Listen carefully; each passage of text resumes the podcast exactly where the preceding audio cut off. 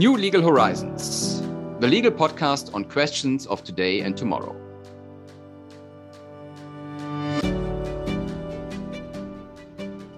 Homeoffice, New Work, Whistleblowing Directive. Im Arbeitsrecht den Überblick zu behalten und vorausschauend und sicher zu navigieren. Und das in Deutschland wie auch international. Das ist für viele Unternehmen zwar essentiell, aber auch zunehmend komplex.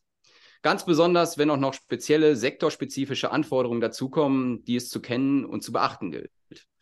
Die heutigen Gäste unseres Podcasts behalten dabei für ihre Mandantinnen und Mandanten den Durchblick, denn sie sind Experten bzw. Expertinnen im Arbeitsrecht mit Schwerpunkt auf den Financial, Services Sektor.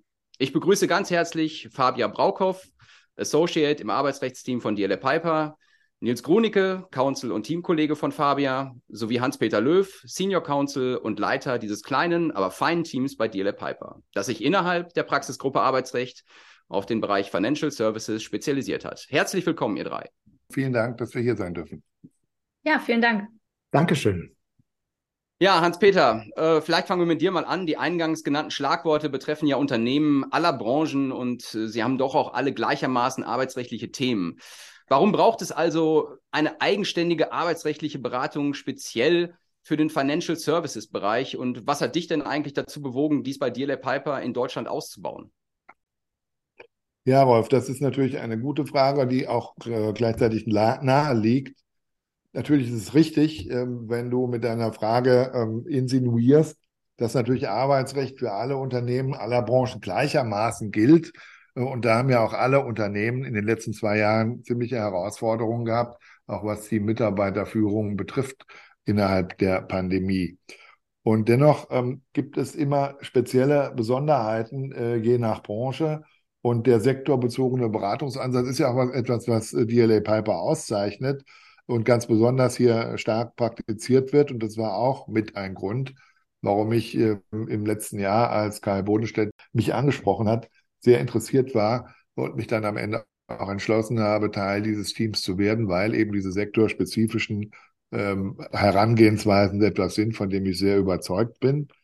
Ähm, es gibt allerdings auch für, speziell für den Bereich Financial Services einige Aspekte, die ganz besonders es notwendig erscheinen lassen, dass man hier einen eigenen Beratungsansatz sektorspezifisch hat. Also wir nennen das ja Financial Services Employment Law. Ja, und die kommen insbesondere aus dem äh, Hintergrund der Regulatorik, das heißt die bankaufsichtsrechtlichen Vorgaben von BaFin, von EZB, von den europäischen äh, Normsetzern, äh, die spielen auch ins Arbeitsrecht hinein und manchmal spielen sie auch ins Datenschutzrecht hinein, insofern als gerne im Sinne der Bankaufsicht äh, die Regulatoren möglichst viel Daten sammeln wollen während natürlich der Arbeitnehmer Datenschützer sagt, nee, nee, nee, nur was unbedingt und zwingend notwendig ist.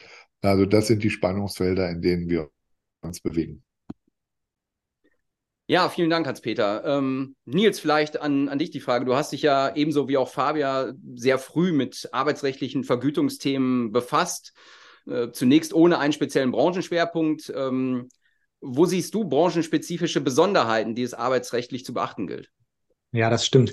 Ich habe tatsächlich äh, bei DLA schon, schon relativ früh angefangen, zu Vergütungsthemen zu beraten. Das waren am Anfang Mandantinnen und Mandanten aus ganz unterschiedlichen Branchen ähm, und insbesondere zunächst im Rahmen von streitigen Verfahren, also Prozesse ähm, über Boni oder eben über variable Vergütung. Und irgendwann äh, habe ich dann die Mandanten angesprochen, die also äh, Wiederholungstäter waren und immer wieder kamen mit solchen Prozessen und gesagt, es macht vielleicht Sinn, dass wir uns mal unterhalten, äh, bevor das Kind in den Brunnen gefallen ist, sprich bevor wir äh, jetzt dazu kommen, ähm, verklagt zu werden und uns dann gegen einen solchen Anspruch zu verteidigen ähm, und vielleicht uns schon mal bei der Erstellung dieser Dokumente anschauen, was man da besser machen kann, um eben Rechtssicherheit zu schaffen. Und ja, das habe ich dann, wie gesagt, bei unterschiedlichen Mandanten aus verschiedenen Branchen beraten und irgendwann festgestellt, es macht schon Sinn, sich da zu spezialisieren. Es gibt einfach Besonderheiten, die branchenspezifisch sind, gerade im Bereich Financial Services. Ähm, da ist es schon sinnvoll, wenn man als Anwalt die einschlägigen Tarifverträge kennt, die ähm, üblichen Betriebsvereinbarungen kennt ähm, und aber auch die Marktstandards. Ja, und es ist so, dass in der Regel ein Unternehmen ja nicht nur wissen will, was rechtlich aktuell geht, ähm, sondern auch ein bisschen in den Blick nehmen möchte, wie machen das denn unsere Wettbewerber? Was macht die Konkurrenz? Gerade im Bereich Vergütung ist das wichtig, weil es darum geht, die besten Talente auch anzuwerben. Und das macht man dann nun mal äh, jedenfalls auch über Vergütung, so dass man ähm, als Anwalt gut aufgestellt ist, wenn man auch diese Marktstandards kennt und dann ein bisschen dazu Guidance geben kann, wie entwickelt sich der Markt, wie entwickelt sich die Rechtsprechung. So, und da gibt es branchenmäßig Unterschiede und da man jetzt nicht alle Branchen in den Blick nehmen kann, habe ich mir die schönste ausgesucht und gesagt, ähm, ich schaue mir das im Bereich Financial Services an. Klingt super und leuchtet natürlich auch ein, absolut. Und äh, Fabian, vielleicht ähm, jetzt an dich die Frage oder könntest du uns vielleicht ein paar Beispiele nennen, äh, mit welchen spezifischen Fragestellungen habt ihr euch denn in der letzten Zeit so beschäftigt? Ja, sehr gerne. Wir bearbeiten natürlich eine Vielzahl an verschiedenen Themen. Um mal eine aktuelle Thematik herauszugreifen, die Frage, wie eine rechtssichere Gestaltung von Homeoffice oder Smart Working Angeboten für die Mitarbeitenden von Bankinstituten aussieht und welche besonderen Risiken und Pflichten dabei zu beachten sind, das hat uns in der letzten Zeit unter anderem stark beschäftigt. Zusätzlich zu den allgemeinen Punkten, die alle Arbeitgeber auf dem Schirm haben sollten, müssen Banken nämlich zusätzlich sicherstellen, aufsichtsrechtliche Anforderungen, etwa des WPHG und der MA-Risk, das sind die Mindestanforderungen an das Risikomanagement der BaFin, einzuhalten. Neben typischen Fragestellungen wie der Arbeitszeitdokumentation oder dem Arbeits- und Datenschutz im Homeoffice müssen Banken außerdem dafür sorgen, dass spezielle Informations-, Dokumentations- und Speicherpflichten auch bei einer Tätigkeit außerhalb der Geschäftsräume befolgt werden. Die Spezialvorschriften sind aber noch auf eine Tätigkeit in den Geschäfts- oder Handelsräumen der Banken zugeschnitten, müssen also bei der Gestaltung einer Homeoffice- oder Smart Working-Regelung durch uns besonders eingepasst werden. Hier ist derzeit viel in Bewegung und die Bankenaufsicht, also die BaFin, hat auch schon erkannt, dass die Regeln zeitgemäß angepasst werden müssen. Da muss man ehrlich sagen, Covid sei Dank. Ähm, solange das aber noch nicht geschehen ist, reicht ein klassischer Beratungsansatz in diesem Gebiet eben nicht. Und es reicht nicht, hier einfach die Standard Homeoffice oder Smart Working Regelungen, die man vielleicht so im Schrank hat, als Arbeitsrechtler auszupacken und an die, man, an die Mandantschaft anzupassen und zu überreichen ähm, sondern wir müssen ganz genau darauf achten, was brauchen Banken eigentlich, damit es rechtssicher gestaltet ist. Und unser besonderer Fokus erlaubt uns eben genau das.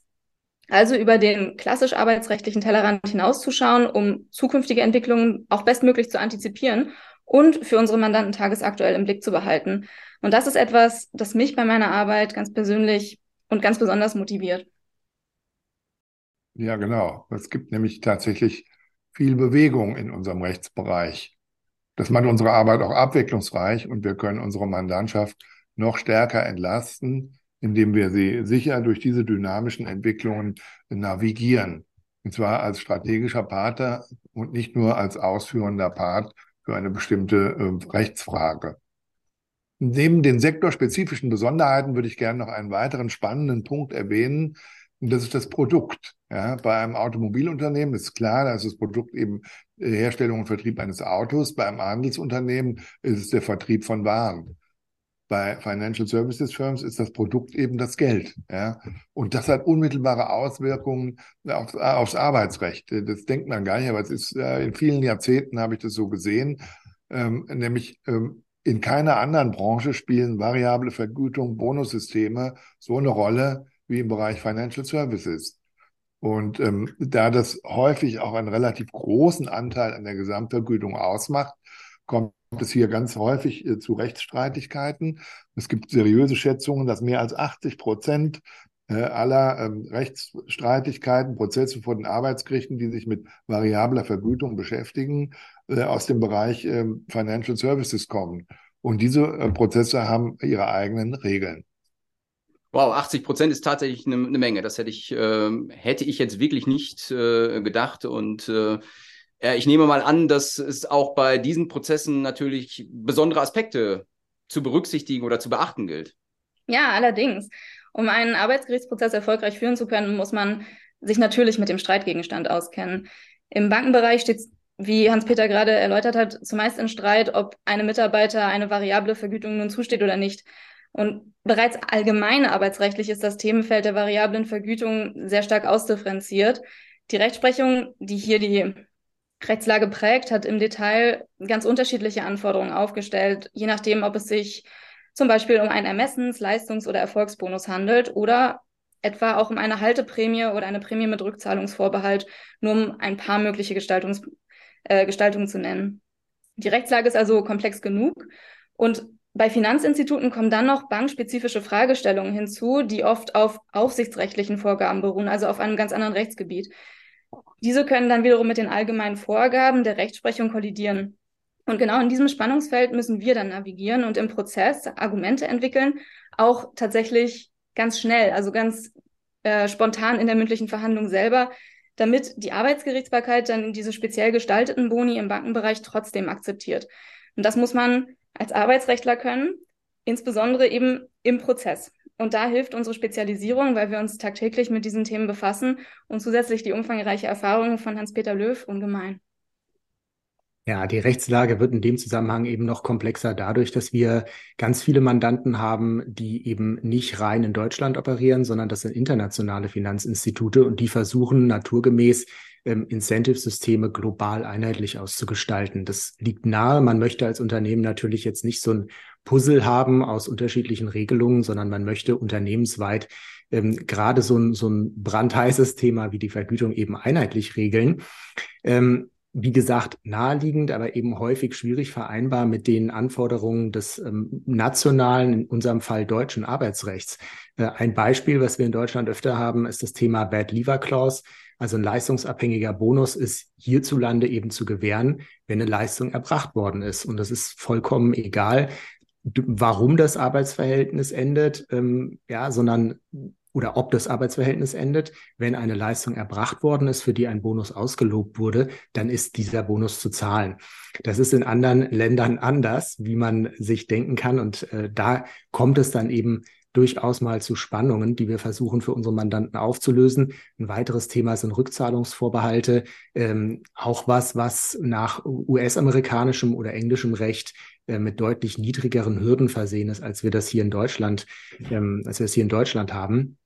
Und ja, bei solchen Themen ist es natürlich klasse, dass wir äh, als DLA Piper unheimlich international aufgestellt sind. Ja, wir können so eine ganze Vielzahl von Jurisdiktionen abdecken, natürlich nicht nur den US-Markt oder, oder UK-Markt, sondern ähm, weltweit mir macht das wahnsinnig Spaß. Also ich habe diverse, diverse Male schon ähm, wirklich eine ganze Reihe von Kollegen aus ganz unterschiedlichen Jurisdiktionen kennengelernt und eingebunden und war da äh, immer wieder überrascht, wie schnell das klappt. Also was wir für eine Responsiveness haben auch bei den Kollegen und wie gut das auch klappt, fachlich, aber eben auch persönlich. Das ist äh, was, was uns als Sozietät meines Erachtens auszeichnet und mir in der täglichen Arbeit ganz viel Spaß bringt. Hans-Peter, ja, du bringst ja insbesondere langjährige Erfahrung an der Schnittstelle von Arbeitsrecht und Aufsichtsrecht mit und bist im sehr positiven Sinne da ein, ein alter Hase, will ich mal sagen. Und äh, besondere Anforderungen der Aufsichtsbehörden wurden ja auch bereits angeschnitten. Wie schätzt du denn die Entwicklung hier ein? Also das ist ein guter Punkt und die Regulatorik, also die bankaufsichtsrechtlichen Rahmenbedingungen und Vorgaben sind ein ganz wichtiger Grund dafür, dass wir unsere Beratung äh, mit unserem Team auf die Branche spezialisieren. Ja, also Banken unterliegen vielfältigsten Anforderungen durch die Bankenaufsicht, in der Regel eben die BaFin oder bei großen Instituten die EZB. Äh, die Älteren unter uns werden sich noch an die Finanzkrise 2008 folgende erinnern. Äh, damals hatte man ja die gierigen Banker als die Hauptursache für die Bankenkrise ausgemacht. Ich habe äh, im äh, Gefolge davon mehrere hundert äh, Prozesse geführt, um Bonuszahlungen oder nicht oder verweigerte Bonuszahlungen wegen Finanzkrise. Und das war schon ein spannendes Bild, wenn man auf der einen Seite von der Bankenaufsicht hört, die gierigen Banker sind schuld an der Finanzkrise. Und das gleiche Bild dann vom Arbeitsgericht, da geht der Arbeitnehmer hin und sagt, mein böser Arbeitgeber verweigert mir den Lohn für die Arbeit, die ich geleistet habe. Er ist genau der gleiche Sachverhalt.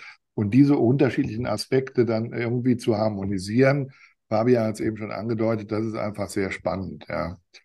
Und deswegen haben sich auch seitdem äh, umfangreiche Regelwerke für die Vergütung bei Banken entwickelt. Die Vergütungssysteme müssen vielfältigen formalen und inhaltlichen Anforderungen genügen. Für die Mehrzahl der Institute ist das in der Institutsvergütungsverordnung niedergelegt. Ein klassisches Beispiel für eine Schnittstellenberatung zwischen Arbeitsrecht und Aufsichtsrecht, wie gezeigt. Ich habe zu dem Thema schon seit Jahren äh, viele Aufsätze geschrieben und ich glaube, einer der ersten hatte den Titel Die Vergütung bei Banken im Spannungsfeld von Arbeitsrecht und Aufsichtsrecht. Und das ist seitdem eigentlich meine Headline und das drückt es aus, äh, wo wir hier tätig sind. Ja. Ja, dann muss ich natürlich jetzt das, ähm, das Stichwort, Stichwort Spannungsfeld nochmal aufgreifen. Habt ihr dafür, dafür mal ein konkretes Beispiel oder einige Beispiele? Äh, ja, das haben wir tatsächlich ständig bei uns in der Praxis. Also ähm, Hans-Peter hat das gerade schon angerissen. Nach der Institutsvergütungsverordnung müssen bedeutende Institute einen Teil der Bonuszahlungen, die sie an die Mitarbeiter ausschütten, über einen längeren Zeitraum zurückhalten. Das bedeutet ganz konkret, wenn ein Mitarbeiter beispielsweise für 2021 einen Bonus von 100.000 Euro erhalten hat, dann darf die Bank davon im Frühjahr 22 maximal 40.000 Euro auszahlen. Der Rest wird dann über einen Zeitraum von vier bis fünf Jahren zurückgehalten und Sinn und Zweck dahinter ist eben, dass die Bank überprüfen soll, ob die Leistungen, für die der Bonus gewährt worden ist, tatsächlich auch nachhaltig gut erbracht worden sind. Das ist diese Auswirkung der Finanzkrise 2008, die Hans-Peter gerade schon skizziert hat.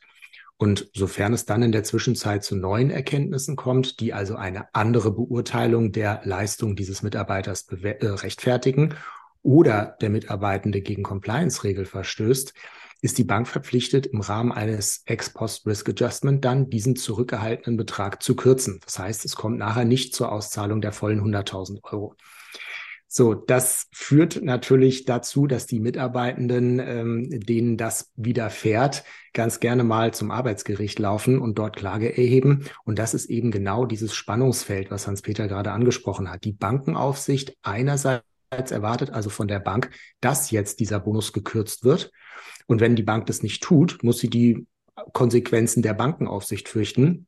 Und aus Sicht des deutschen Arbeitsrechts wiederum ist das dann hier äh, ein böser Arbeitgeber sozusagen, der dem armen Arbeitnehmer den wohlverdienten Lohn für die Arbeit vorenthält. Das ist dieses Spannungsfeld, was eben angesprochen wurde. Ja, und um da noch einmal einzuhaken, wir führen tatsächlich aktuell mehrere Verfahren, bei denen ein Arbeitnehmer während des von Nils beschriebenen Zurückbehaltungszeitraums aus dem Unternehmen ausscheidet. Und die sich dabei ergebenden Rechtsfragen sind alle noch nicht höchstrichterlich entschieden. Und naja, wir sind dann auch ein wenig stolz darauf, dass wir hier bei der Weiterentwicklung des Rechts tatsächlich aktiv auch mitwirken können.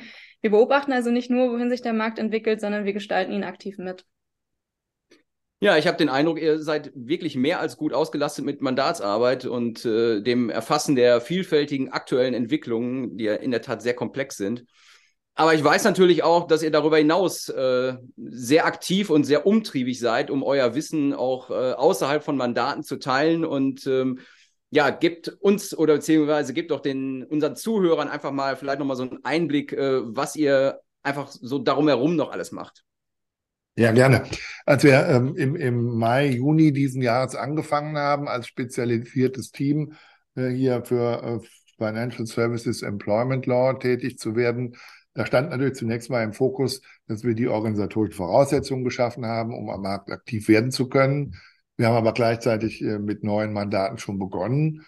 Und aktuell intensivieren wir ähm, die Zusammenarbeit innerhalb des äh, DLA Piper Netzwerks und zwar sowohl Praxisgruppen übergreifend in Deutschland als auch international. Nils hat ja schon einige Vorteile äh, dieses Netzwerks äh, und der Stärken darin erwähnt. Und ganz nebenbei haben wir eine Vielzahl von Beiträgen aus unserem Themenfeld veröffentlicht und auch bereits äh, eine erste Mandantenveranstaltung durchgeführt, die sicherlich nur der Auftakt war für weitere Dinge.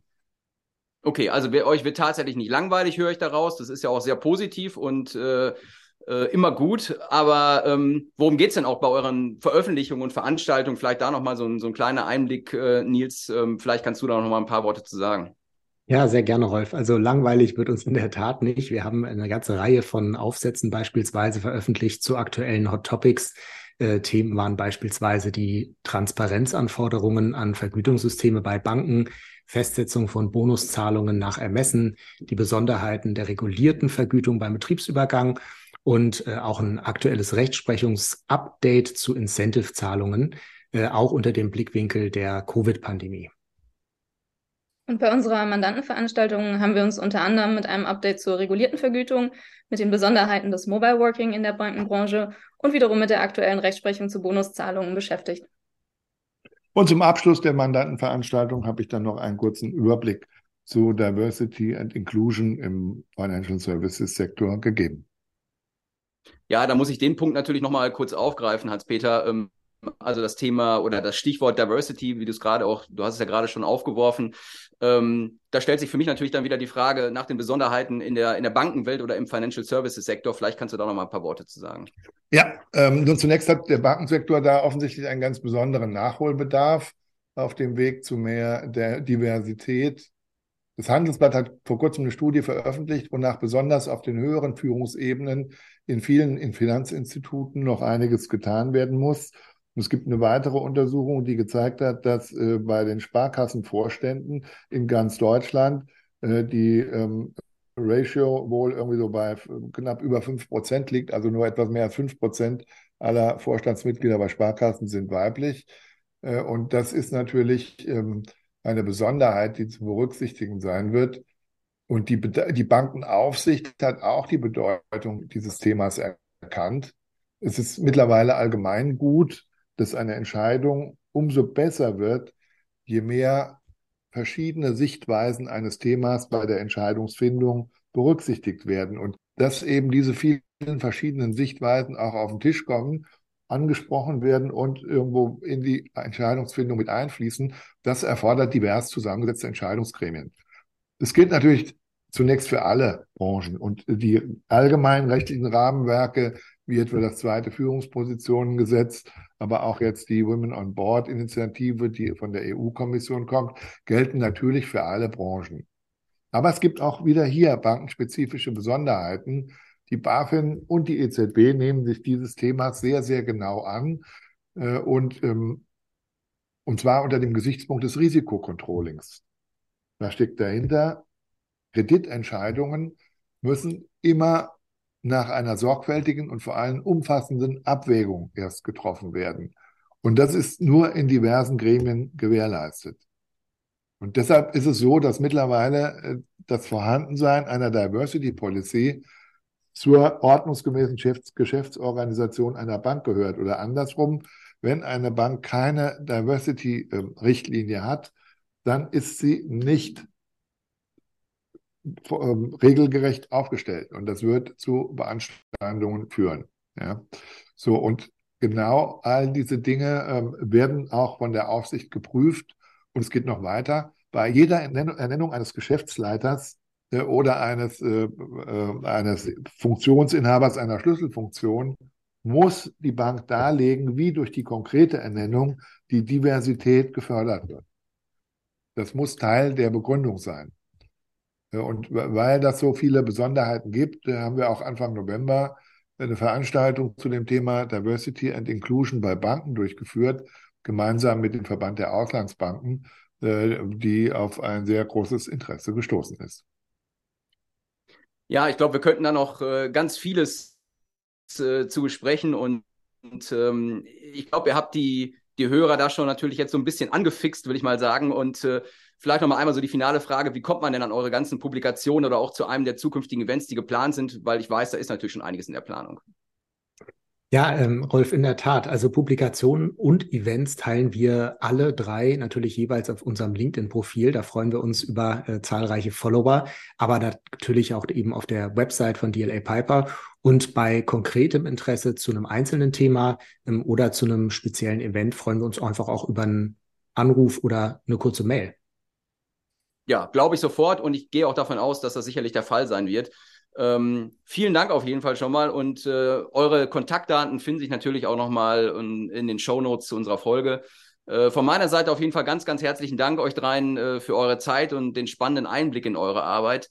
Ähm, das ist sicherlich für, für die Zuhörer ein, ein sehr interessant gewesen und äh, ja, ich kann nur sagen, um keine spannenden Zukunftsthemen zu verpassen, äh, folgen Sie unserem Podcast, abonnieren Sie unseren Podcast. Äh, wir freuen uns jederzeit und äh, vor allem freuen wir uns natürlich auch, wenn Sie bei der nächsten Folge von New Legal Horizons wieder mit dabei sind.